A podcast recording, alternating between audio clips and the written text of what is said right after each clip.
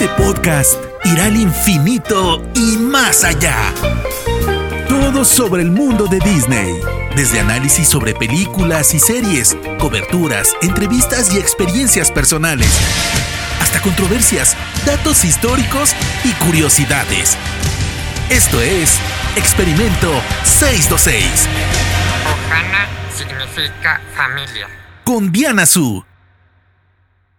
Bienvenidos al episodio número 54 de Experimento 626, un podcast dedicado a todo lo que tiene que ver con el universo de Disney. Me encanta todas las intro- introducciones que hago, las hago súper feliz, porque este es un podcast que me emociona muchísimo. Yo soy Diana Su, me pueden encontrar en redes sociales como arroba guion bajo Diana y no olviden usar el hashtag Experimento 626 para que nos comuniquemos. Después de tantas expectativas y dudas y preguntas, es momento de compartir por fin mi opinión y datos del live action de Cruella, Cruella de Vil, esta película que en realidad yo no le llamaría un remake live action, es una historia completamente nueva que sí parte de una historia que conocimos en 101 Dálmatas, más bien un personaje de la película de 1961 o como se llama en español, La Noche de las Narices Frías pero es una película completamente nueva, así que yo no la puedo definir tal cual como un remake de los live actions, pero ya vamos a hablar de eso más adelante. Me emociona además hacer este podcast, además de platicar de esta película, ahora sí, largo y tendido, con detalles en los diferentes temas, compartir lo que siento, lo que pensé, lo que mi opinión de la película con alguien a quien quiero mucho, que es mi querida amiga Marisa Cariolo. Ella es colaboradora de Spoiler Time, es podcastera también. Ahí luego le daré la palabra para que nos diga dónde la pueden escuchar, pero entre sus podcasts están Píldoras para no dormir, que es un podcast, de hecho, si son amantes del terror, cines y series de terror y les gustan esta cosa de los mitos urbanos y el true crime, este es un podcast perfecto. Y también tienen Retrovisión, que, digo, como el título lo dice, pues sobre, sobre cine y series clásicas, datos retro y todo eso. Sé que también Marisa ya tiene su canal de YouTube, tiene muchas cosas donde la pueden encontrar. Desde Argentina, bienvenida a Experimento 626. Acá estoy, acá estoy, acá estoy. Acá llegó la abuela, chicos. Van a notar un tono de voz un poco más abajo, soy una señora grande, igual tengo alma de niña. Eso, eso es lo que nos hermana con Diana. eres fan de Disney, eres fan del mundo del entretenimiento. Me encanta que además, como yo siempre lo he dicho y defendido, puedes hablar de todo. Pasas de hablar de terror y de sangre y de escenas violentas en películas hasta Disney y princesas. Eh, así que me encanta esa versatilidad y todos como periodistas creo que es, eso es increíble. Tenemos un tema del cual nos gusta hablar más, pero podemos hablar de lo que sea, de lo que nos inviten, así que me, encanta eso de ti, ¿a poco no? Sí, sí, para mí es lo mejor, es como que uno tiene esa doble personalidad como un Jekyll Dr. Hyde, este, pero que sí, es así, a mí me gusta mucho las cosas de True Crime, que toda esa parte más oscura la, la depositamos en píldoras para no dormir, este, y después Disney me encanta de toda la vida, este, pero cuando hacen las cosas mal también las tengo que reconocer, me parece que lo más lindo es sentirse libre. Y, y, la libertad te lleva a hablar de lo que te gusta, de lo que no te gusta, de las razones que te llevan a que te guste o que no te guste, pero siempre de, desde el entusiasmo y siendo honesta con uno misma. Sí, y a mí siempre me gusta hablar de esto porque hay mucha gente que sí, pero no, no mucha, voy a decir un par de personas que me han escrito para decirme, tú hablas de Disney y solo puedes hablar de Disney. Si hablas de otra cosa como que no te queda. Y yo digo, ¿qué les pasa? Entonces siempre digo, me, me encanta que la gente tenga, como dices, la libertad de poder amar un tema, pero también saber que puedes hablar desde la parte crítica, honesta de esto está bien, esto no me gustó y nadie me está comprando y nadie me está obligando a dar cierta opinión mala o buena de algo, ¿no? Sí, me parece que eso es lo principal, o sea, yo me manejo mucho y también inclusive cuando uno mismo evoluciona en la idea y en un momento creíste una cosa y pasa el tiempo y te das cuenta que te equivocaste, hasta volver a decir, mira, la verdad que en este momento dije esto, pero me parece que no estuvo bien o que tengo otra nueva información y va cambiando la idea. Me parece que lo principal es, ser fiel con lo que uno siente en el momento y cuando algo te entusiasma, que es lo que nos suele pasar a Diana y a mí con las cosas de Disney, es como que uno tiene ganas de buscar datos, de, de, de, de sumar más al, al, al diálogo, este, aparte de lo que a uno le gusta o no. Este, así que me parece que la, cosa pasa por ahí. Cuando, la, las cosas se hacen con amor, en líneas generales salen bien. Totalmente de acuerdo. Y pues bien, para la gente que nos está escuchando eh, en esta ocasión, como ya dije, vamos a analizar punto por punto qué nos pareció el live action de Cruella. Los orígenes de esta villana clásica de Disney, que como ya dije hace rato, parten del personaje que conocimos en la película de Mil, eh, de Mil, de 101 Dálmatas, La Noche de las Narices Frías del 61. Y bueno, la historia se sitúa en Londres en los años 70. Creo que lo primerito de lo que tenemos que hablar es de la protagonista de la historia, Emma Stone, que interpreta a Cruella, a esta villana. Y yo, de entrada, quiero decir, ya, ya compartí mi opinión bastante breve en redes sociales, pero la repito aquí con las mismas palabras, que es denle cualquier reto a Emma Stone y siempre lo va a superar con honores. Es impresionante, en este caso, cómo la actriz interpreta a Cruella con una gracia, con un encanto y con una dosis perfecta de malicia que la acompañan con, los gestos y las miradas que tiene. Emma Stone es, es impresionante y a mí sí tenía un poco de dudas cuando la anunciaron como Cruella, no por su talento, sino por verla en el papel de esta villana em, que maltrata a los dálmatas, pero jamás dudé por el lado de su talento, porque después de todas las películas que he visto con ella, me impresiona la versatilidad que tiene, elige papeles diferentes, ahorita hablaremos un poquito de, de eso, pero la verdad es que amé a Emma Stone en Cruella. Sí, sí, a mí me pasó lo mismo. Yo tengo así como un fanatismo extremo por ella y también confío ciegamente en lo que le den. Pero lo que sí tenía miedo era qué nos podían contar de la historia que sumara o que fuera diferente y que sirviera, que fuera una narración independiente y que tuviera valor y que tuviera peso. A mí eso era lo que me daba más miedo. Yo tenía más miedo desde el punto de vista del guion. Y la verdad que cuando la vi me sorprendió muchísimo desde la estética, lo que decías vos, situarla en los 70, la música, ella en sus distintas facetas de Estela y de Cruella, también me pareció hermoso. Ella de chiquita, que no, no es de Mastón, pero la, nena que lo hace de chiquita me pareció hermosa y me pareció una historia muy, muy distinta, este, muy particular y muy original dentro del universo de Disney. Siento como que tiene una personalidad propia, que nos vamos a acordar de esta película por mucho tiempo porque tiene un peso propio la película en sí misma. Y ya, a ver, te voy a hacer de una vez esta pregunta. ¿Consideras que es el mejor te digo, pongo en duda esto de que sea remake live action de Disney, pero dentro de esta ola de películas, ya sea que parten de un personaje o de una historia eh, ya previamente existente, ¿te parece la mejor hasta ahora? Sí, para mí sí a mí me parece que apostaron un montón, eh, en un montón esto que te decía, la música de los 70, una, una parte, una banda de sonido que para mí es impresionante, la saques, o sea, la pongas al lado de cualquier otra película, ni siquiera que estemos hablando de Disney, o sea, los temas me parecen una locura, o sea, que vos estés mirando una película de Disney y estén sonando los Doors, los Stones, Bowie, me parece maravilloso. Y, la vuelta que le encontraron para mostrar este mundo de la moda de esta manera tan hermosa y estos, eh, esta especie, ya después contaremos en sí el plot, pero esta especie de atentados artísticos que ella hace contra la baronesa, me parecieron una maravilla. O sea, yo hubiera visto una película de cinco horas nada más que de los atentados artísticos de, ella, porque me pareció hermoso, me parecieron súper originales, que tienen que ver con la contracultura, que tienen que ver con el punk, pero ese tipo de cuestiones no me imaginé nunca verlas en una película de Disney.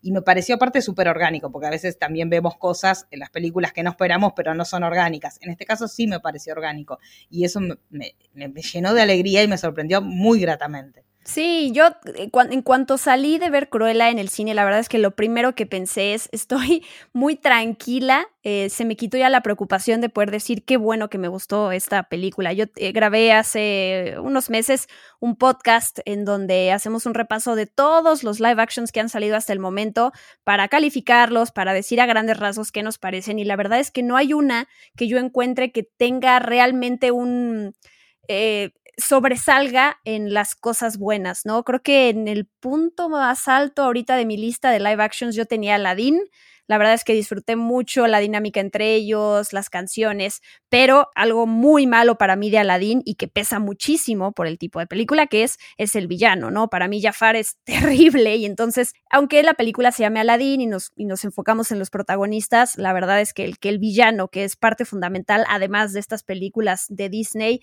que sea poco memorable, que sea este cuate que realmente no, no sientes temor por él o que de alguna manera esté como a la misma altura de los otros, a mí me, mató la película en ese sentido. No sé, antes de Cruella, ¿tú cuál, cuál era tu live action favorito? A mí la, versión nueva de Rey León me van a matar, pero a mí me había gustado. Oh, eres como la única persona que, que sé que ha dicho eso. A mí me había gustado. Reconozco igualmente que como que amo a Rey León, pero reconozco que obviamente había una paleta de colores y un montón de cuestiones que pasarla del animado a, live action iban a perder. O sea, obviamente jamás ibas a conseguir esa tremenda paleta de colores que tenía el original.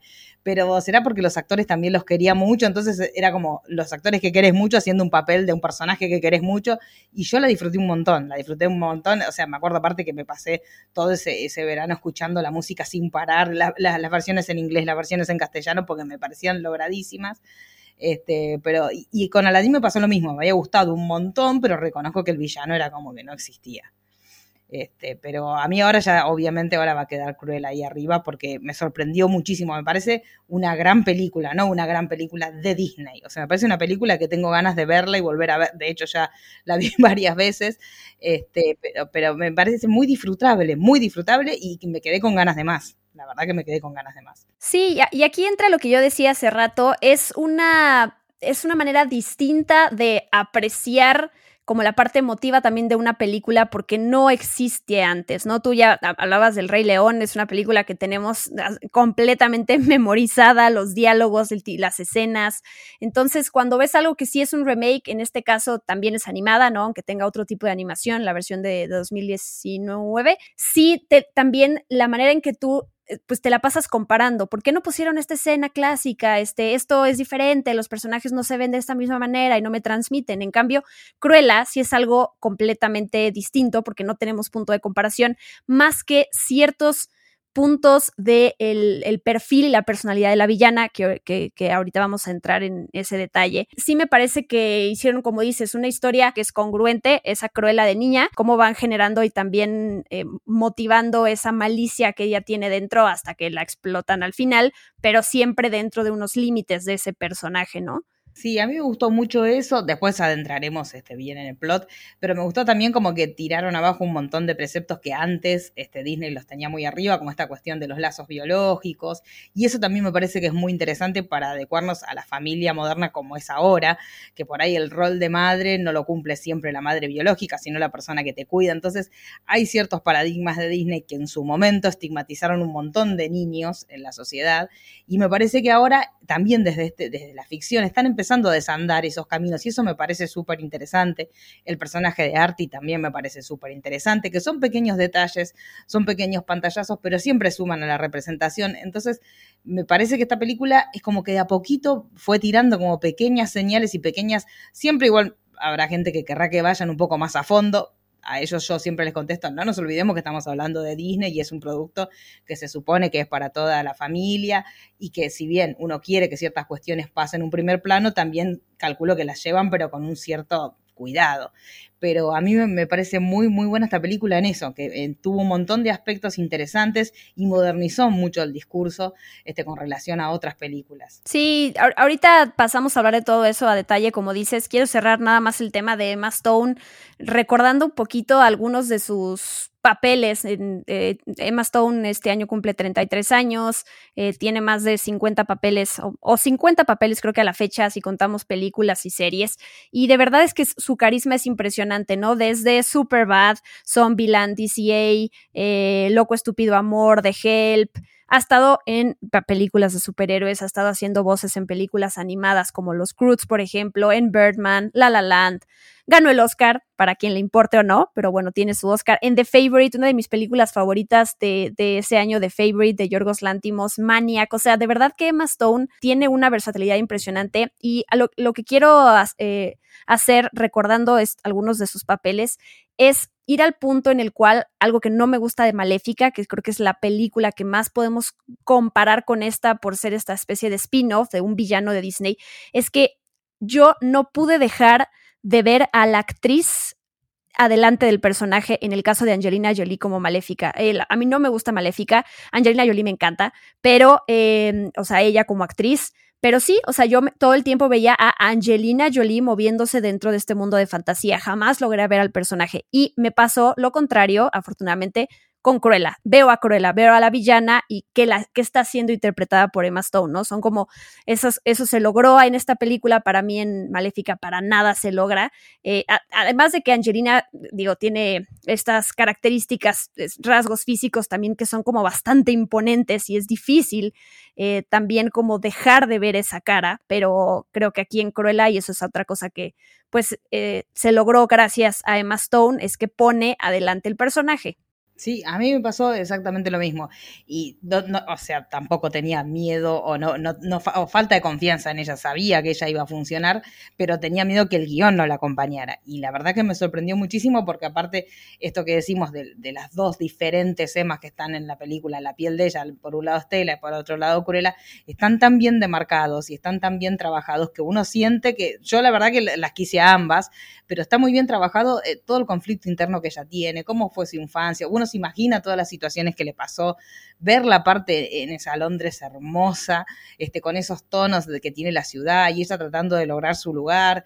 A mí me gustó muchísimo por eso y entendí desde lo físico que ella en el momento que es Estela es una persona y en el momento que ella es Cruella se convierte en otra persona y, siento obviamente que va a haber una progresión más. Yo confío que va a haber otra película porque obviamente uno siente que, que hay una falta entre esto y lo que uno ya conoce de Cruella pero me pareció maravilloso cómo ella lo trabajó y desde ese lugar ya teníamos confianza desde un principio, pero la verdad que me sorprendió muchísimo para bien, este, y todo, aparte de lo que decimos, no hay un personaje que, como decíamos recién, bueno, sí, Aladdin me gustó, pero el villano estaba medio flojo. Y acá realmente uno no siente que hay algún personaje que no esté bien, o que dice, uy, este personaje está de más, me hubiera gustado que lo desarrollaran más. O sea, todos los personajes tienen su desarrollo. Obviamente, hacer una historia principalmente de ella, los demás quedan como una historia coral un poquito con menos desarrollo, pero los, los, personajes son todos interesantes. Sí, pues ya que estás hablando de eso, metámonos al resto del Obviamente hay que hablar primero que nada de Emma Thompson como la baronesa. Yo la verdad amo esa actriz. Sé que Sé que Nicole Kidman, que Charlize Theron, que Julianne Moore y Demi Moore, no sé si otras, pero ellas también eh, estaban atrás de este personaje y al final pues quedó Emma Thompson. Y bueno, ella además ya ha colaborado con Disney en varias películas, El Planeta del Tesoro, en Valiente, en Saving Mr. Banks, eh, La Bella y la Bestia también en el live action y wow, me, me, encanta que hayan encontrado en esta actriz esta contraparte. Pues ella es la villana en realidad de la película, digámoslo así. Eh, las dos emas, además, curioso que se llamen así. Pero a mí me encanta, me encanta porque además, al ratito hablaremos de los vestuarios, pero los dos, los dos estilos que tienen cada una de ellas, de verdad es que eh, increíble, increíble cómo tienen esa elegancia, esa gracia que yo decía, pero también que son unas malditas. Digo, Emma Thompson ya más desarrollado lo tiene por, más por sus experiencias y es más grande que, que Cruella en la película, ¿no? Pero a mí me encantaron como contraparte, la verdad es que las dos eh, si bien ya lo dijiste, es la película de Cruella y van a desarrollar mucho más el personaje, pero creo que está en ese nivel en donde sientes que el villano es amenazante, o sea, no, no sientes que, ay, bueno, sabes que van a poder derrotar al villano en cualquier momento, sabes que es, es, es, es esa amenaza que está en ese mismo nivel como del, digamos, entre comillas, héroe, en este caso, aunque no sea heroína, pues la protagonista de la película, que es Cruella. Sí, sí, a mí me, me pasó exactamente lo mismo, o sea, siento que todos los personajes estuvieron bien y que eh, también era importante que ya tuviera un antagonista que fuera interesante, pero bueno, más allá de, los plot twists que vendrán después, pero me parece que estaba tan bien realizado todo. Y el, y el mundo de la moda, que aparte ya lo hemos visto, este, no solamente en la referencia obligada de, del Diablo Viste a la Moda, sino en un montón de realizaciones, también es como un ámbito propicio para esta cuestión de, de tratar de pertenecer, de mostrar el lado artístico, de, este universo que es tan cerrado y a veces se muestra como tan cerrado y acá sobre todo lo siente Estela cuando ella tiene toda la capacidad para, para trabajar y para hacer lo propio, pero no encuentra el lugar. Entonces me parece que eso también calculo que a muchos nos habrá pasado de sentirnos identificada con ella, esta cuestión de cuando vos tenés un lado artístico muy fuerte y querés que el mundo conozca lo que vos querés hacer, pero te cuesta encontrar el espacio o el nicho para mostrarlo. Entonces me parece que Estela es un personaje tan entrañable por donde lo mires, por donde lo mires, que, que hace que uno la ame profundamente a ella y a las situaciones que le van pasando y entiendas la progresión de, de- sus propios conflictos. ¿Y qué te parecieron Horacio y Gaspar? Horacio interpretado por Paul Thomas Heuser, eh, Joel Fry interpretado por, digo, perdón, Gaspar interpretado por Joel Fry. Eh, a mí me gustó mucho, la verdad, Paul Thomas Heuser, yo lo había conocido en el caso de Richard Jewell, que de hecho es una película que recomiendo, es una película de Clint Eastwood de 2019. Él es el protagonista, es impresionante. Pero esa mezcla, eh, digo, tenemos a estos personajes que al final de cuentas son unos ladrones, pero hay tanta ternura también en, en estos personajes que eso es lo que logra que, también que conectes con ellos y que de alguna manera estés apoyando también a unos delincuentes y lo que están haciendo. ¿Qué, qué te parecieron ellos? A mí me encantaron y también pasó lo mismo que hablábamos recién de crear esta idea de que las familias son los que te cuidan y los que te protegen. Y más allá de que ellos este, tenían ese momento que medio que es como Ocean Eleven, porque hacen todos los planes y todo les sale bien y todos como que tienen todo súper pensado y cronometrado, aparte con la ayuda de Wink, que es una cosa que amo profundamente a Wink. Este, pero me parece que eso está genial porque también nos da esa idea de pertenencia, de familia. Más allá de que ellos sean ladrones, la adoran a ella y la cuidan todo el tiempo. Y la relación entre ellos, eh, cuando ella está en modo Estela, no tanto cuando está en modo Cruella, este, es genial la simbiosis que tienen los tres y cómo tratan de cumplirle sus sueños, aunque sea de la manera más chiquita o de los pequeños detalles, me pareció encantadora. Y ellos me parecieron una locura, los dos. La verdad, me, encantaron ellos, la frescura que tenían, este, esa cosa inocentona, o sea, a pesar de que eran ladrones, uno los veía inocentes, pero sin embargo implacables, porque son inocentes en cuanto a cómo se manejan entre ellos, pero cuando tenían que hacer algo siempre les funcionaba y es como que en el momento que algo no funciona generan un plan B que funciona. Entonces me parece como que esa dualidad de ser tan tiernos y tan sensibles y por otro lado ser tan implacables cuando están trabajando me pareció genial y me pareció que lo lograron ellos tres como grupo me parecieron una locura. Sí, totalmente. Tienen una gran dinámica. Tenemos también a Mark Strong, Emily Beecham sale, eh, Kirby Howell Baptist, que es Anita Darling, Kaywan Novak, que es Roger. Eh, ahorita voy a mencionar a otro que creo que a ti te gustó mucho, entonces quiero que me platiques por qué. Pero bueno, ya habías mencionado a Wink, este perrito que lo disfrazan ahí de, pues de rata. De ratita. De alimaña ahí. Yo también lo amé. O sea, siento que sí hay pers dos personajes, sobre todo Wink, pero Gizmo también, así se llama el perrito. Eh, el otro perrito que también ya salió en el live action de La Bella y la Bestia en 2017, así que esta es su segunda, su segunda participación. Pero Wink para mí también, o sea, esos momentos se, se, roba la película, ¿no? Cuando están en el baile y lo tienen que perseguir y cómo dialoga Paul Thomas, bueno, Horacio con él, la verdad es que son así súper tiernos esos momentos. La verdad, qué bueno que, que metieron esos personajes, yo también amé a Wink, o sea, quiero tener a mi Wink, pero mi Wink vestido de, de, rata. No, sí, vestido de rata. Yo me lo hice, lo tengo, me lo hice eh, un sticker para, para WhatsApp y se lo mando a todo el mundo y le pongo, cada vez que le quiero decir a alguien no seas rata, que acá en Argentina es como amarrete, les mando directamente un Wink que abajo dice no seas rata. Pero ya, me, ya, lo hice, ya lo hice sticker, así que eso para mí ya es como está en la familia. Pero no, cuando lo vi disfrazadito, me morí del amor, porque aparte me causó tanta gracia todo lo que hace, este, pero me pareció genial, me pareció un aporte genial y, lo amaba. Cuando aparecieron, ya la primera vez cuando aparecieron con el gorrito de feliz cumpleaños, creí que me moría, creí que me moría. Yo también lo amé, o sea, quería, quería abrazarlo, o sea, no, no podía de la ternura en ese momento, pero que creo que te encariñaste tú también con el personaje de John McCrea, ¿no? Artie. Sí, Artie me pareció una locura. Yo cuando lo vi, lo amé profundamente porque me, primero, bueno, tiene una estética, yo soy muy fanática de Bowie, tiene una estética muy de Bowie. Y ya cuando entraron la primera vez y se vieron y ya inmediatamente supieron que iban a ser amigos, que ella le dice, ni bien lo ves, le dice, vamos a ser amigos, es algo que a mí me suele pasar muchas veces en la vida, que veo a alguien y digo, este va a ser mi amigo. Y en general es gente así rara como Artie.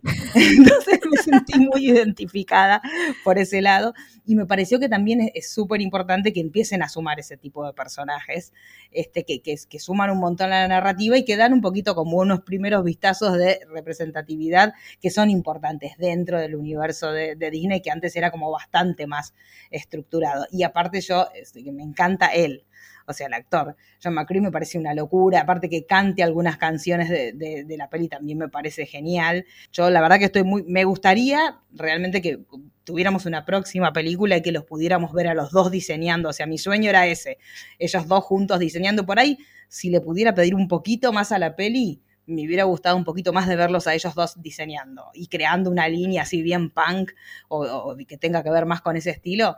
es lo único que por ahí le podía haber pedido de más a la peli. Este, pero me pareció una locura. El personaje, él me pareció una locura. El desenfado, la elegancia, esa cosa de que por un lado te se, sienten marginados de la sociedad, pero por otro lado tiene esa, esa frase que para mí me pareció genial de el peor insulto que te pueden decir es normal.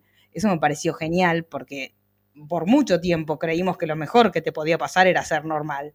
Y me parece que, que ahora se subvierta ese discurso y que te digan que lo peor que te pueden decir es que seas normal, me parece genial y que venga justamente la mano de Disney, mejor todavía. Ya mencionamos un poquito sobre el guion y me gustaría platicar más sobre eso, sobre la historia. Yo no había pensado ya en Cruella 2, de hecho hubo Maléfica 2, así que no se me hace, no se me haría nada raro pensar que pudiera haber una segunda película. Además le está yendo bien, le fue bien, por lo menos aquí en cines en México a Cruella. Además ya es desde que empezó todo esto de la pandemia, ya es por fin la primera película que ponen en cartelera de Disney al mismo tiempo que en Disney Plus con esto del Premier Access, así que me, da gusto también el, regreso a las salas, aunque sé que en Argentina la cosa está difícil también, está, eh, pues está cerrado todo ahora, ¿no? Sí, sí, sí, acá está, está bastante complicado porque estamos como con un como la segunda ola, pero fuerte, fuerte, fuerte, y está colapsando el sistema médico, así que los cines, por lo menos acá en Capital Federal, que es donde vivo yo, este ya están, están cerrados y no se van a abrir por un tiempito, hasta que por lo menos descongestionemos este, las unidades de terapia y todo eso que está bastante complicado. Así que por acá, por un tiempito medianamente largo, no creo que tengamos salas de cine una de las cosas, lo dijiste tú al principio del podcast, era este miedo que tenías de que, me imagino, mostraran todo este lado humano de un villano que eh, pasó con Maléfica, que hiciera que pues entendieras de dónde viene esa malicia, por qué se explotan ciertos, ciertos sentimientos de odio, de venganza, de venganza hacia algo. Y entonces que ya no veas a ese personaje como un villano, porque entiendes de dónde viene todo, ¿no? Como que esta parte mística de no saber el pasado de algo también hace que no tengas que conocer una historia con la que podrías conectar y entonces pues es mejor a veces no saberla, pero al final de cuentas todos venimos, todos nacemos y todos tenemos un pasado que nos hace ser lo que somos ahora, o sea, para eso la, gente que dice es que no quiero conocer esa historia, pues de alguna, o sea, el villano no brotó de los árboles y nació siendo así, o sea, se va formando alguien. Entonces, a mí sí me gusta conocer porque todo, todo, todo en la vida, la personalidad de cualquier persona en su, en su presente, pues se va a comprender a partir de su pasado. Yo no creo, de, o sea, que nos hayan quitado como, que nos hayan dejado este personaje de Cruella como completamente humanizado y entonces ya no podemos verla como una villana. Lo que pasa aquí en, en esta película y que fue una de las cosas que el no, estoy sigo debatiendo si me gustó o no, es que sí cambiaron su historia de origen porque Disney se quiere alejar de todo esto del maltrato a los animales. Eh, para mí ya no van a, ya no vamos a, ver esa Cruella. Si hubiera una Cruella 2, ya no hay manera en que esta película la podamos ligar al 100% con la villana del 61, ni con la historia de Glenn Close en el live action que ella hizo de Ciento Dalmatas, porque Disney ya no quiere asociarse con esos temas. No es algo de, ay, no supieron cómo desarrollarlo, se les olvidó Disney ya no quiere ir por ese lado. Entonces, por eso a los que nos brincó como a mí, oye, pero entonces no entiendo de dónde, cómo explicas esa obsesión eh, violenta que tiene Cruella con los con los cachorritos dálmata ya no va a existir en esta nueva realidad. ¿Estás de acuerdo? Sí, es que primero, o sea, pensemos un poco cómo está ahora, hoy por hoy, la cultura de la cancelación con cualquier cosa que pasa. Este, que yo no estoy a favor de la cultura de la cancelación, pero entiendo que es como un, estigma que si un contenido que se genera tiene algún aspecto que es, es medianamente polémico, se cancela todo. Entonces no, no, se van a arriesgar a crear un a volver a crear un personaje que tenga esa fijación y que vaya detrás de los dálmatas. Eh, la realidad que también estamos hablando de una película del 61 donde sí, efectivamente los malos eran muy malos y los buenos eran muy buenos y también esta película en ese momento, si bien le fue maravillosamente bien, pero también fue rupturista, porque estabas contando la historia de una villana en primera plana y, todo el tiempo estaban tratando de correr de esa villana. Entonces fue una película muy rupturista en un montón de aspectos y que le fue muy bien dentro de lo que es la factoría de Disney, inclusive cambiando la, manera de animación de la cual venía acostumbrado Disney, con unos trazos más, más gruesos, con una animación un poquito más burda con relación a lo anterior, que le fue maravillosamente bien, pero me parece que ahora van van a tener que buscarle como otra vuelta. Yo igualmente siento que esta película, nos, el final de esta película nos deja en un lugar donde tenemos como un bache bastante importante, es como que ella está parada frente a un futuro a construir para llegar a ser el personaje que después vemos este, en, tanto en la película de 61 como el live action de, de los 90. Entonces, obviamente ahí vamos a tener un bachecito que si viene una segunda película va a llenar eso, o sea, yo creo que ella va a tener que empezar a lograr de formar el propio imperio de ella, con volverse como una mujer. Ahora es como que la película te deja ahí. Este, pero sí es lo que decís vos, yo no creo que se animen a, jugar la carta del maltrato animal tan, tan fácilmente. Sí, es, es, que es eso. Yo de hecho terminé de ver la película y eso fue, bueno, una de las razones por las cuales dije, no me gusta porque este no es el personaje de Cruella, o sea, esto es otra Cruella, esto es otra. La película se pudo haber llamado, este, eh, Melissa y estuvo bien, como tú lo dijiste, como película eh, funciona muy bien, es los orígenes de un personaje, pero ya cuando estás poniéndole el título de Cruella o Cruella débil, ya automáticamente tienes que asociar ciertas características del personaje que conoces, entonces eso a mí me causó conflicto porque no estoy viendo al mismo personaje. Hay gente que yo leí en redes sociales que ponía, es que me faltó es ver este personaje que se la pasa con su cigarro por todas partes y con el humo. ¿Cómo vamos a ver en una, en una película de Disney y más hoy en día todas estas cosas que no van con es una película familiar. O sea, claro que nos metemos a este tema, como tú bien dijiste, de la cancelación y de la inclusión y de todos estos aspectos polémicos, eh, debatir qué, cosas de censura, que hoy en día son mucho más latentes. O sea, hay que tomar eso en cuenta. No, no podemos pedir ver lo mismo. Me invitaron de Cinepolis a un, grabar un podcast para hablar de villanos, concretamente sobre, sobre Cruella. Y yo decía, oigan, ¿por qué no hablamos entonces en general de perritos en diferentes películas y así lo ligamos con Cruella? Y justo lo que me dijeron es Disney ya no quiere ligarse con todo lo de los perritos y el maltrato animal.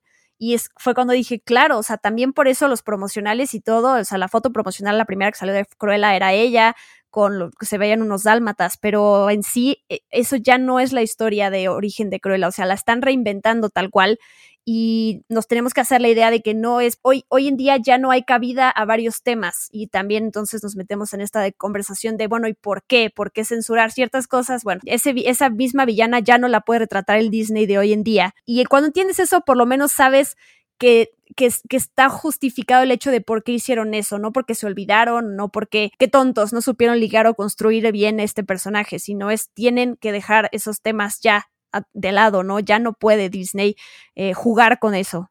Sí, es que ya hay un mercado que no está más. O sea, para mí, yo siempre estoy a favor de generar nuevos contenidos que se adecúen a, los tiempos sociales en los que vivimos. Entonces, lo raro hubiera sido que ahora generaran esos contenidos. O sea, que te generaran un personaje que está fumando, que va detrás este, de, los dálmatas para matarlos y sacarle la piel. O sea, eso era obvio que ahora no iba a pasar. Por eso yo siempre digo lo mismo cuando hablamos de esto de la cultura de la cancelación. No tenés que irte a ver una película de 1950 y fijarte si el beso era con consensuado o no, porque era otro paradigma social. Tenés que entender que los, contenidos que generes ahora, obviamente sí tengas el consentimiento, sí tengas el cuidado de las especies animales, sí tengas tratar de que los personajes no fumen porque es un mal ejemplo, pero me parece que eso es ahora, es un peso que tenemos en los contenidos actuales. Ahora, irte para atrás y pensar que, bueno, no, entonces a Cruella la vamos a hacer que se haga un tapado de plástico, sería ridículo, porque ese personaje se creó en ese momento y con ese contexto, y para esa sociedad que en ese momento no lo veía mal, porque no solamente los dibujos animados, en esa, vos miras cualquier película de los 60 y de los 70 y fuman hasta dentro de los aviones, entonces era una cuestión que ahora es imposible, pero hasta ni siquiera es imposible no en el cine, es imposible hacerlo en la vida real, ponerte a fumar adentro de un avión. Entonces hay cuestiones que es necesario y, va a pasar que se van a tener que adecuar a ese cambio de la sociedad. Este, y yo lo festejo, porque la realidad es que si hubieran modificado muchas cosas y la, lo que te entregan es algo endeble, con un guion que no, no sirve, con un personaje que está vacío, ahí sí te digo, mira, toqueteaste tanto y me generaste una porquería. Pero no es el caso, o sea, nos entregaron una buena película con una buena historia.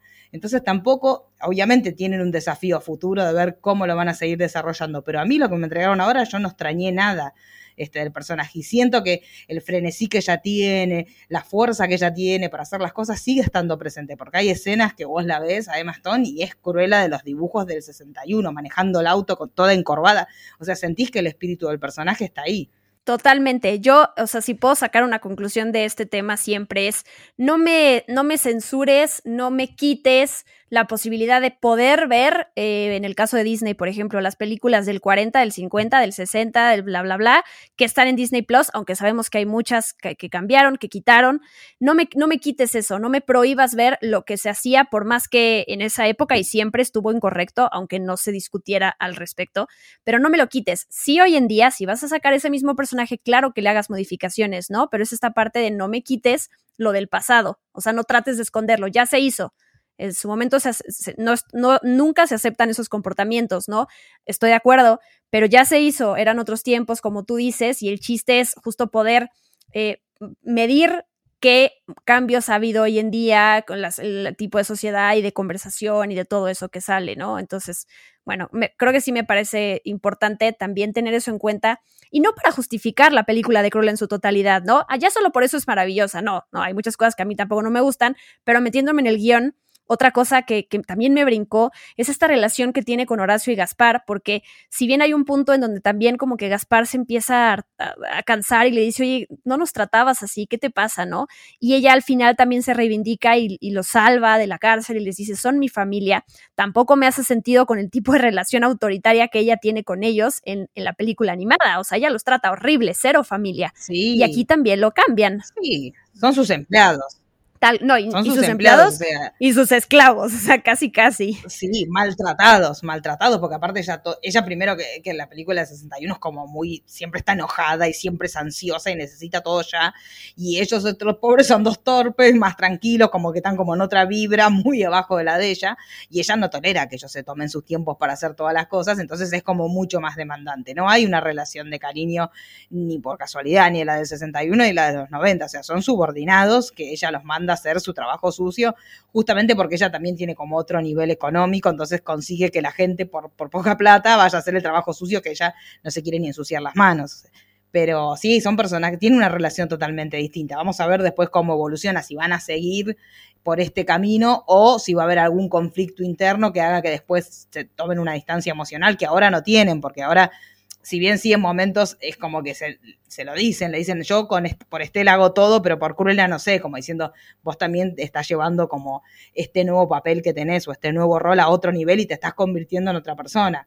Este, veremos qué pasa cuando ya directamente ya no quede casi nada de Estela y sea todo Cruella. Totalmente. Y ahí en algún momento en Twitter alguien me preguntaba, oye, pero ¿cómo entonces esta película con Emma Stone llega en un momento a conectar aunque sea mucho tiempo después, con la película de Glenn Close como Cruella? Y la respuesta es para mí no lo va a llegar nunca porque ya, ya se generó otra línea, digamos, otra línea del tiempo diferente. O sea, ya con estos nuevos cambios y adecuaciones a, ya no hay maltrato animal, ya no va a existir. Por, por, más que haya este hueco que tú dices, donde tienen que explicarnos mucho más y vamos a ver todavía cómo Cruella se va desarrollando si es que eligen hacer la secuela. Eh, ya no habría manera para mí de que lleguemos a ese punto de Glenn Close, porque eh, toda esa eh, esa maldad y esta persona que es completamente literal, que está atrás de los perritos dálmata y los roba y quiere hacer pieles con ellos, ya no va a ser, habrá un guiño a eso, como lo hubo aquí en Cruella de, ay, a lo mejor mató a los dálmatas y se hizo ese, ese vestido y, y luego nos descubrimos que no es cierto. Los guiños los va a ver, ¿no? Pero esa conexión para mí no existe en, ese, en esta película que, que están haciendo aquí.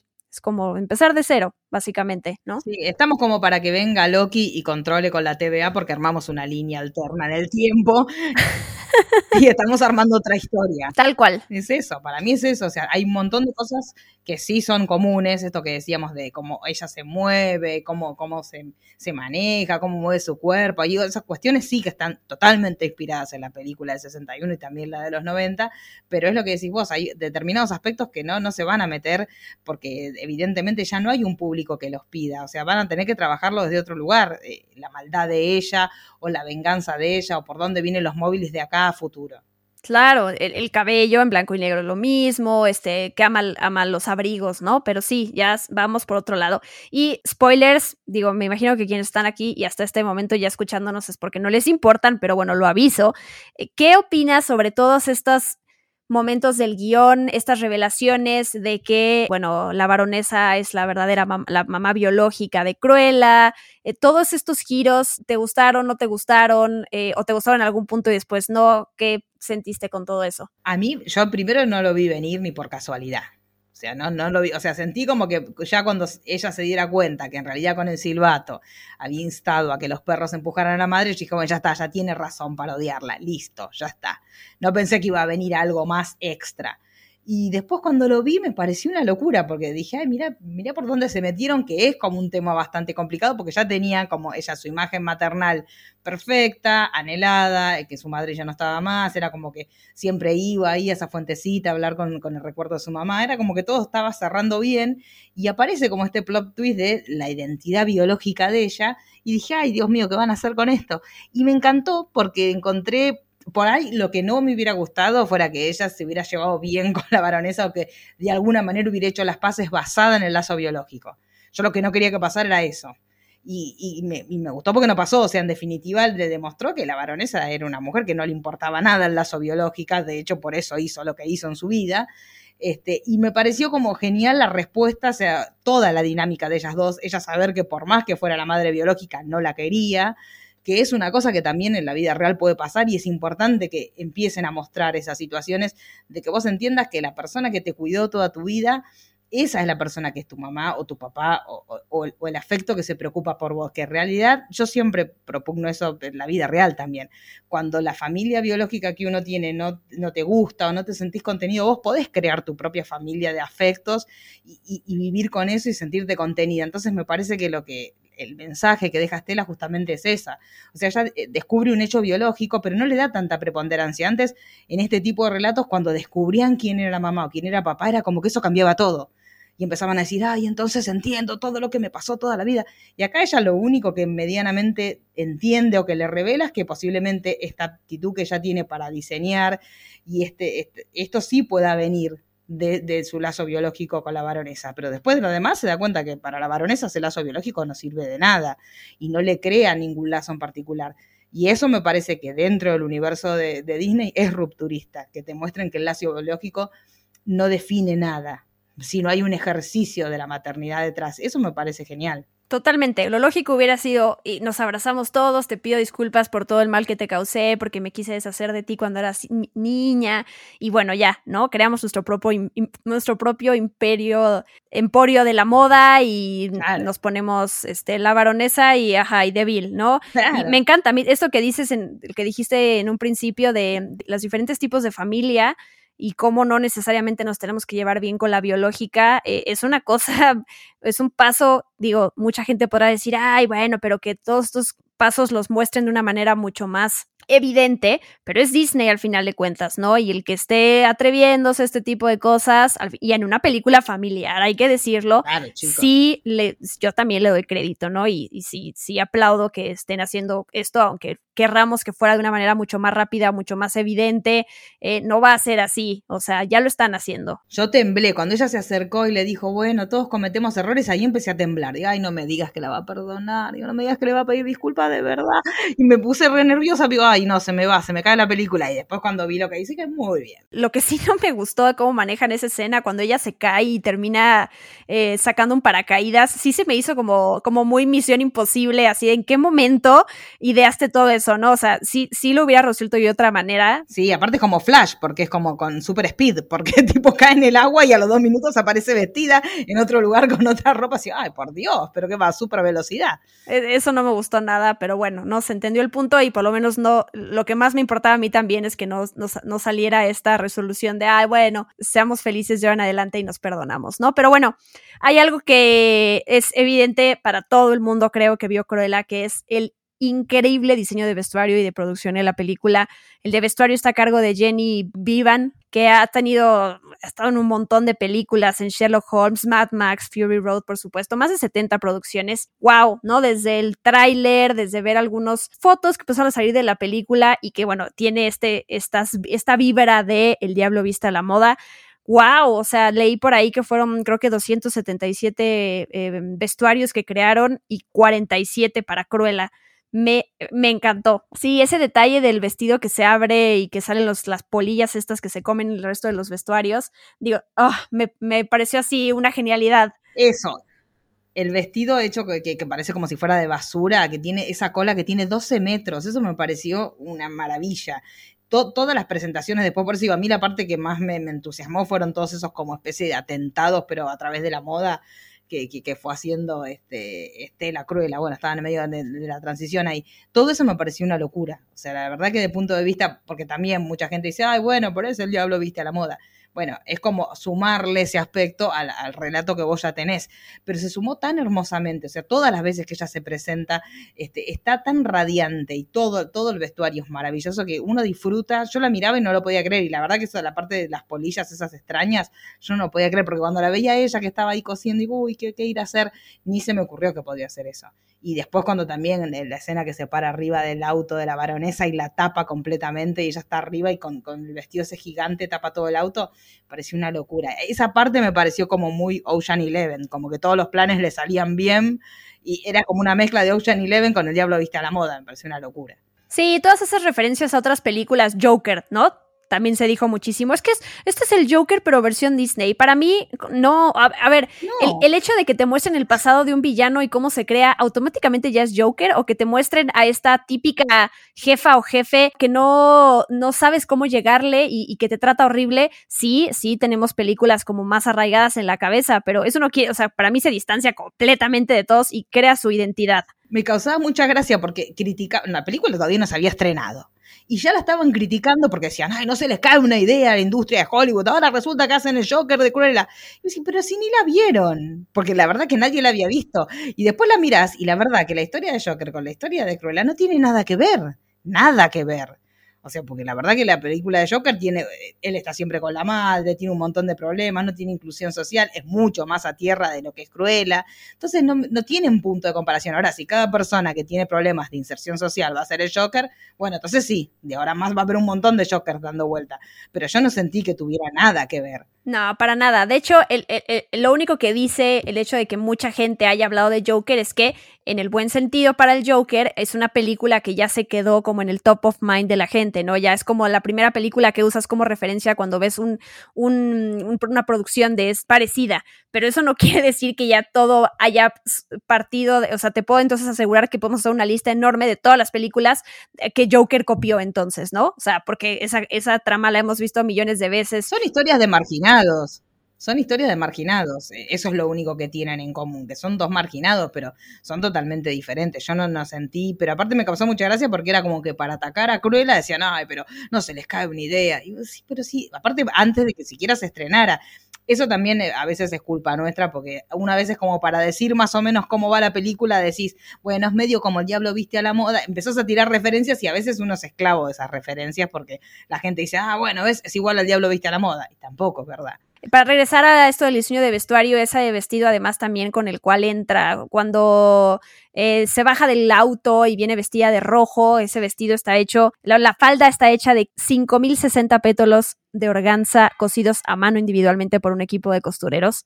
Eh, la verdad sí es, eh, o sea, es brillante el vestuario, una cosa preciosa. Y junto con el diseño de producción, ¿no? Al final de cuentas, transportarnos hasta época de los 70, eh, bueno, del vestuario de la baronesa también, ¿no? Que creo que es, eh, hay muchos números de la revista Vogue que ayudaron a, a, de inspiración para la película. O sea, sí me parece un trabajo un Dos mujeres, además, en producción está Fiona Crombie. Para muchos espectadores, y cada quien sabe en qué fijarse, pero pasarán un poco desapercibidas, ¿no? El vestuario en general en películas y en eso. Eh, no digo siempre, pero a mí una vez le pregunté a la diseñadora de vestuario de live action de Mulan una, y me dio una respuesta que me gustó para siempre, ¿no? Que es, ella me decía, yo no estoy haciendo el, mi, mi trabajo como diseñadora de vestuario, no es para que el público note los detalles. De hecho, hay muchas escenas, sobre todo en películas de acción, por ejemplo, en donde la gente no va a notar los, los detalles por la rapidez de la cámara y de, la, de cómo están filmando. Ella me dijo, yo lo hago para que el actor que se vaya a poner ese vestuario se sienta en una época y en, en, dentro de un personaje. O sea, ella le ayuda también a que el actor pueda hacer su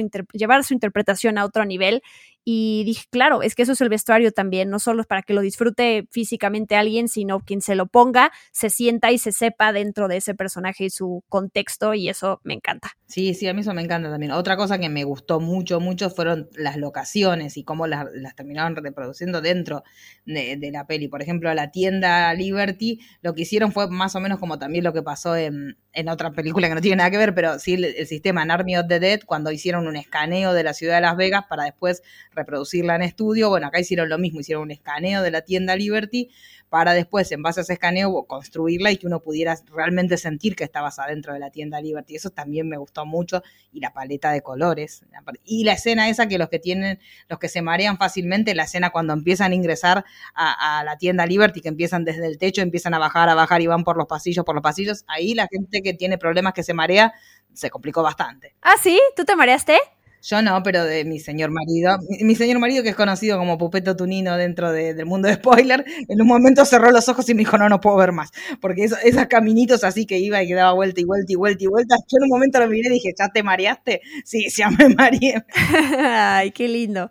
Sí, eh, eh, me, me, gusta esa toma, como vamos llegando hasta abajo, en donde ella está limpiando. Ay, sí, hasta lo más bajo. Hasta lo más bajo. ¿Qué tal la selección musical en la película?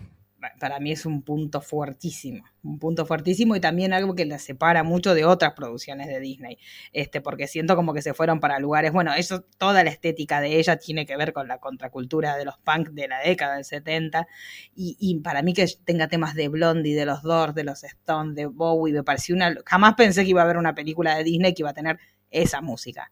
Y la verdad que cuando la vi todos los temas estaban puestos tan bien y tenían tanto que ver con el espíritu de ella y con la rebeldía y con lo que ella proponía desde estas intervenciones artísticas que hacía cada vez que la baronesa aparecía, y me parecían geniales, o sea, me pareció todas las presencias de ella me parecieron geniales, inclusive con canciones este, cantadas por nuestro querido Arti también. Entonces, eh, todo eso me pareció muy, muy, muy arriesgado y le salió maravilloso. Yo, aparte, da la casualidad que es toda música que a mí me gusta. Entonces, estaba cada canción que sonaba era como. Y, tengo también nuestro amigo Mariano Core con el que hacemos eh, nuestros podcasts, que es muy melómano. Y yo le iba pasando los mensajes de las canciones que sonaban y digo, vos te vas a morir, vos te vas a morir con esta escena, porque eran escenas geniales y la música no se podía creer.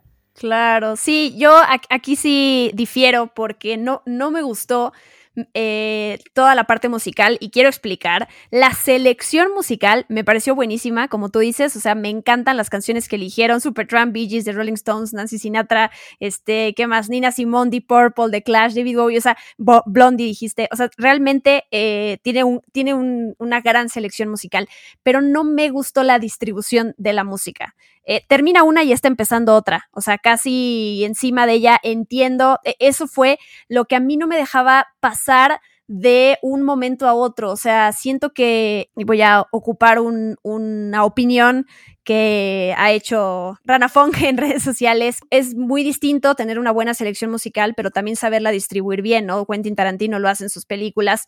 Y sí, es, eso fue lo que a mí me molestó. Se me hizo como el, exceso de no, no, no le dieron espacio a una canción después de la otra. Hay momentos en donde se puede hacer eso y funciona, pero toda la película es así, ¿no? Como que una tras otra, tras otra. Y tampoco hay mucho espacio para el score, ¿no? Esta parte, esta, eh, la, la, música la instrumental, que además eh, la compuso Nicolas Britel, que dentro de algunas cosas que ha hecho, yo amo la música de Succession, de la serie de Succession, es de él, y casi no tiene cabida, no tiene mucha presencia en la película. Entonces, eso a mí me hubiera también como que dado estos respiros y, disfrutado mejor la elección de soundtrack, ¿no? Como que en un momento yo me, al principio me emocioné muchísimo de, wow, esta canción, wow, y luego ya era en cada, cada, cada segundo, o sea, eso fue lo único que, que, no disfruté, ¿no? Me saturé y dije, ya déjenme escuchar, eh, más bien, no quiero escuchar una canción, no, quiero esperarme. Eso fue lo único, pero la selección sí voy a decir que está, está lo máximo. Pero bueno, sobre el crew, mencionar rápido de la película, el director es Craig Gillespie, no sé qué otras películas has visto de él, eh, no sé si por ejemplo viste Yo, Tonya, ahí claro, ahí también está Paul Walter Heuser Y me gusta esta, digo, hablando como de similitudes, de este personaje que también llevan a un extremo, ¿no? Este personaje que también tiene una rabia ahí contenida y que de repente la saca, pero tiene un talento impresionante en lo que se dedica. Ahí veo también como, pues esas similitudes y me gusta, o sea, si bien no es que yo conozca el estilo del director y te pueda decir, uy, noté que hizo esto o lo otro, me gustó, o sea, lo que vi como de principio a fin de la película, creo que funciona la dirección que logró. Sí, sí, a mí me gusta mucho y también sentí cuando, cuando después me puse, digo, ay, pero me, como me gustó demasiado, entonces me fui a investigar al director y cuando vi que había hecho ahí Toña dije, ay, bueno, está bien, entonces viene por el lado de, de las mujeres alienadas, este, llevadas al extremo, y después me enteré que también va a ser el director de la serie de Pam y Tommy, que yo tengo como muchas esperanzas por una cuestión de que soy fanática. Ah, entonces yo cuando me enteré ya, ya me volví loca, dije, bueno, si lo dejamos en manos de, que después dije, bueno, todo viene de porque él será amigo de Sebastián Stan, entonces capaz que lo llamó por eso, y ya empecé a hacerme toda la novela, pero, pero me gustó, la verdad que la dirección me pareció genial, me pareció súper acertada, y cuando después por eso digo, me puse como a investigar, viste que uno siempre cuando algo te gusta decís, bueno, quiero ver más cosas de este director y dije, ah, ya había visto cosas de este director. Claro, y bueno, destacar de los productores ejecutivos, que son varios, Emma Stone también participa ahí, pues está Glenn Close, ¿no? Si queremos encontrar alguna conexión con Glenn Close, pues es el hecho de que ella es una de las productoras ejecutivas y es, es chistoso que el personaje de Cruella en sí, pues es un personaje inglés, ¿no? Eh, vive en Londres y ninguna de las Cruellas, por, ni Emma Stone ni Glenn Close son inglesas, son actrices eh, eh, estadounidenses, entonces pues es chistoso, que luego es como que eso le preocupa al público, ¿no? De cómo es posible que elijas a actores que no son de ese país, pero bueno, aquí no ha importado también porque no es como que venga de una novela muy conocida británica y alguien se enoje porque no eligieron a, un a una actriz británica, ¿no? Pero ya alguien se va a enojar. Seguramente si buscamos en cualquier momento encontramos algún indignado, porque enseguida se indignan por estas cosas. Nos falta hablar de los easter eggs, porque no, no, hemos hablado mucho de ese Roger y de esa Anita eh, de la película, esa escena post créditos otra diferencia, ¿no? Con la, con la historia que conocíamos y el odio de Roger hacia Cruella en la película del 61, pues es por todo, por, por cómo Cruella eh, cuando entra a la casa, sí tenía, ya se conocía con Anita, eso desde el 61 lo sabemos, pero aquí es diferente porque aquí es su compañerita de, de la escuela y luego trabaja como, como reportera, pero aquí Roger culpa todo el tiempo de que por Cruella, porque él no la encontró en su momento, es porque la baronesa lo termina despidiendo y entonces ahí empieza su enemistad por Cruella y por eso al final lo vemos componiendo esta canción, que sí me, sí me gustó porque es un momento exactamente como el de la animada, ¿no? Él está ahí en su estudio, que está hecho un desastre y está componiendo esta canción, esta, esta melodía tan famosa de Cruella de Bill. Eh, me gustó mucho. Y bueno, también tenemos entonces eh, como tanto él como Anita Darling, antes de que se conozcan, como pasa en la animada, que se conocen a, partir de que Pongo, el perro de él, intenta, eh, tal cual que se encuentre en el parque, reciben los dos un regalo de Cruella, que es a los, a los perritos dálmata, ¿no? A Pongo y a Perdi. Entonces, ahí están esos guiños que decimos que van a, van a hacer referencia a la de 61, pero ya no vamos a encontrar esa misma historia. O sea, no, no vamos a ver a la Cruella diciendo, quiero matar dálmatas y hacerme un abrigo. No va a pasar, creo. No, no, no va a pasar. No. Lo, único que no me va a gustar es que no vamos a tener toda esa cantidad de perritos todos juntos. Eso es lo único por ahí triste con relación a las a la del 61. Pero sí, yo me imagino, y la gente, hay mucha gente que está enojada porque Anita este, sea negra en esta versión, que ya es una cosa que, no sé. Pero eh, ya, ya hay gente también que leí que decían, ay, pero por corrección política ahora Anita no es blanca como era antes. Bueno, o sea, igual me parece tan poco trascendente dentro de la historia que o sea, ni, en un sentido ni en el otro. Me parece que no cambia nada. Es una elección de una actriz distinta a lo que era en su momento este, el dibujo animado que, habíamos visto. Pero tampoco me parece que cambie demasiado. Claro, y es, es lo que siempre, a ver, lo que pasó con Harry Potter en su momento con la obra de teatro, cuando Hermione también era interpretada por una actriz afroamericana y J.K. Rowling dijo, yo nunca dije que el personaje de, de Hermione tenía que ser de tez blanca porque así, así esto. O sea, yo nunca lo dije y así lo quisieron interpretar y está bien si lo interpretan de la otra manera también. O sea, ¿por qué no puede hacerse? a mí tampoco me, me cambia nada. Es que sí, salvo que No, salvo que vos, no sé, que sea una militante por los derechos, o sea, que le des otra, otra mirada al personaje de Anita en este caso, pero si no, que cambia el color de la piel, o sea, no cambia nada. Me parece que a veces esos detalles eh, la gente se enoja en un sentido y en el otro, o sea, no, no, no, me parece ni que sea ni apropiación cultural, ni que tampoco sea, uy, mirá cómo cambiaron la esencia de Anita. O sea, no me parece que sea para enojarse. Aparte es lo que decís vos, yo creo que ya entramos como en una dimensión paralela que tenemos ciertos puntos de contacto, pero ya es, yo siento que la historia va a ir para otro lado. Claro, y además si algo llega a cambiar es que justo hay esa representación que no había antes y está perfecto. O sea, me gustó, me gusta que mencionen estos nombres, ¿no? Anita, Roger. Sí, podría cuestionar un poquito la ah, Roger justamente trabajando para la baronesa, entonces culpa cruel de su despido. Ah, eh, está bien, o sea, tampoco se me hizo algo muy forzado, también dije, ay, no puede ser, este, tampoco voy a aplaudir que fue una genialidad como esa conexión, pero eh, me gusta, me gusta que estén involucrados ellos, me gusta, eh, hay un, hay un easter egg que no sé si tú captaste, Horacio en algún punto, Paul Thomas Heuser, mientras está manejando, hay un comentario que dice algo así como que los dueños se parecen a sus perros o no se parecen, no, no me acuerdo qué dice, pero eso tal cual es lo que vemos al principio de Siento un Dálmatas, cuando Pongo se asoma por la ventana para encontrar a su alma idea, a su este, pareja ideal, ajá, y también para buscarle novia a Roger, y entonces ve que todos los dueños son iguales a sus mascotas, es increíble. Me, me gustó mucho ese easter egg. Es hermosa, es hermosa. Y aparte es verdad, en un punto es verdad que, se, acostumbran al, carácter que uno tiene, a los horarios, o sea, se van asimilando a, uno. Eso pasa con las mascotas, los que tenemos mascotas lo sabemos. O sea, se acostumbran a los horarios tuyos, vos les cambiás un hábito en horarios de alimento, lo que sea, ellos te lo empiezan a apreciar. Son, realmente uno, cuando vive muchas horas con, con sus mascotas, se logra una simbiosis que todos los que estamos de hace mucho tiempo en pandemia y encerrados con nuestras mascotas nos notarán el día que volvamos a salir, lo mal que lo van a pasar nuestras mascotas, porque van a decir, ¿qué pasa? Que no estás todo el día conmigo. Ay, sí. Pero bueno, hay un par de otro easter egg, por ejemplo, es que el sonido ahí del el claxon cuando Cruella toca y cuando llega a la cárcel es el mismo sonido del coche que escuchamos en la película del 61. O sea, me imagino, no capté todos, pero me imagino que también hay, no, sé, no sé si el nombre, por ejemplo, de esa mansión al final en donde eh, Cruella le cambia el nombre también tiene alguna relación con la del 61, no recuerdo si se ve algo, creo que sí, donde vive ella. Sí, creo que sí, ¿eh? creo que sí, que el cartelito de la puerta de Hell, sí. Me parece que sí. También, ¿no? Sí sí, sí, sí, Entonces, eso me gusta. Me gusta porque eh, se, nota ese esfuerzo por hacer esa conexión con la película del 61, pero distanciarse lo suficiente para no tener que ligar con temas polémicos. Porque además, a final de cuentas, y creo que es muy importante recordar, y tú lo dijiste, es una película de Disney. Creo que sí, sí, la verdad, sí noto que es una película dentro de esos estándares bastante oscura a lo que estamos acostumbrados. O sea, sí toma ahí ciertas libertades y ciertas decisiones creativas que sí dije, órale,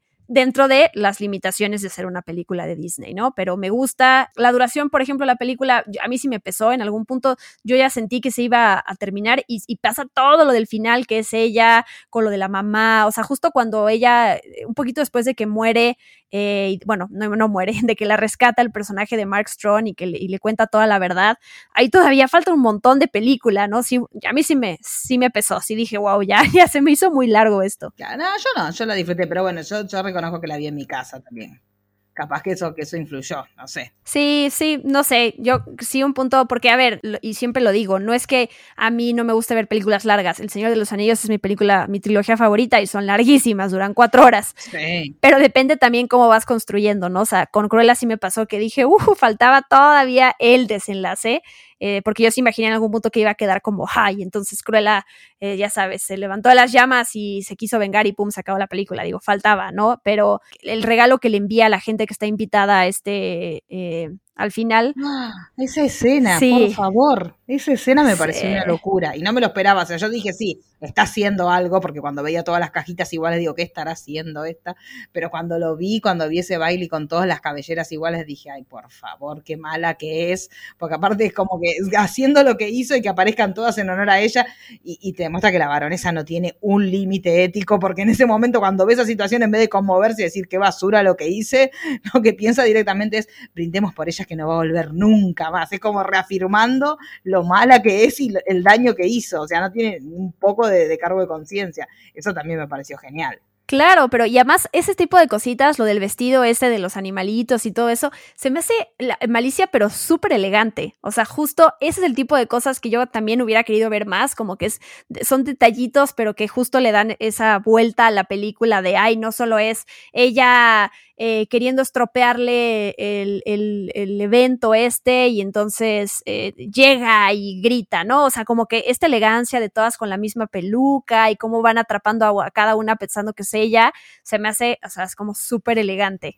Sí, sí, es que a mí me parece como que si hubiera una, tuviéramos una palabra para nombrarla, es como muy clásico, como ella es muy fina, como todas sus, sus venganzas son desde un nivel y que claro, justo la baronesa, que es como la imagen de la sofisticación y que aparezca alguien que la haga quedar ridículo. Es como lo peor que le puede pasar. Por eso también le genera, por un lado le genera bronca, pero por otro lado le genera admiración, porque la verdad que las cosas que le hace están tan por sobre el nivel de la baronesa que la, expone frente a la sociedad. Entonces, y, y, eso que ella hace en un momento que pone la baronesa es el pasado y yo soy el futuro, eso me parece genial. Y si después uno hace una retrospectiva y pensás que es la hija que está diciéndole eso a la madre y la madre que se cree que es la mejor del mundo, me parece una locura. Sí, de acuerdo. Y, yo, eh, porque me puse a leer también como críticas, en Rotten Tomatoes la película tiene 76%, 74% eh, de parte de la crítica, de parte de la audiencia tiene 97%. Eh, la han amado. hay cosas con las que estoy de acuerdo, cosas que no, pero como que lo que sí ya no estoy de acuerdo en estos momentos de la vida es esta, este comentario de, es que no era necesaria esta película. A ver, ¿en qué, todavía seguimos cuestionando el, el, que, el que Disney elija hacer estos remakes eh, o estas adaptaciones del, como decimos, spin-offs, precuelas, lo que sea de algo existente. Pues sí, o sea, sabemos que esa es su estrategia económica, de, de ahí van a partir y ese es el jugo que le están sacando, como en su momento tuvieron esta otra compañía animada y empezaron a hacer las secuelas de, con otro tipo de animación de El regreso de Jafar y Mulan 2 y todas esas. O sea, esa es su estrategia ahora y va a seguir pasando y más si una película como El Rey León, el, remake, eh, que a la gente no le gustó por la parte emotiva, pero fue la película animada, porque es animada, más taquillera de todos los tiempos, más allá de Frozen, pues, ¿qué, qué creen? ¿Que van a dejar de producir estos contenidos? Pues no. Pero aparte, chicos, para mí esa frase, yo siempre cuando dicen eso digo, lo que no es necesario es que la veas vos. Entonces, a la gente que considera que una película no es necesaria, que hagan honor a la frase y que no la vayan a ver pero que no juzguen la necesidad de un hecho artístico para todo el mundo, porque no hay una vara general, como para a mí hay frases que siempre me vuelve loca. Eh, película innecesaria es una de ellas. Después la gente que te cata, que te dice, bueno, pero esta película le sobraban 25 minutos. Que decís, ¿dónde sacaste el tiempo justo que le falta, que le sobra? Viste que hay gente que te dice, no, la verdad esta película le sobraban 35 minutos. Yo me los imagino contando los minutos sobrantes de cada escena y después sumándolos al final y diciendo 35. Sí, sí, 35 están de más. Esas cosas no las voy a entender nunca. Seguro yo lo he dicho, así, seguro yo he dicho que falta, así, sobraron 30, pero estoy de acuerdo, no, estoy de acuerdo contigo. Si lo vuelvo a decir, creo que lo ideal sería decir, se me hizo demasiado larga, lo hubiera hecho más corta, pero no decir, le sobraron 25 minutos. Hay gente que te dice los minutos justos y yo digo, ¿cómo habrán hecho? Habrán sacado la cuenta de los momentitos, sacándoles 30 segundos a cada escena, no sé cómo contarán. Pero sí, hay películas que uno dice, se me hizo larga, sí, podés decirlo. Este, pero me causa gracia los que te dicen el minuto justo, tienen el minutero, 19 minutos, le sobraron 19 minutos. ¿Cómo hacen la cuenta?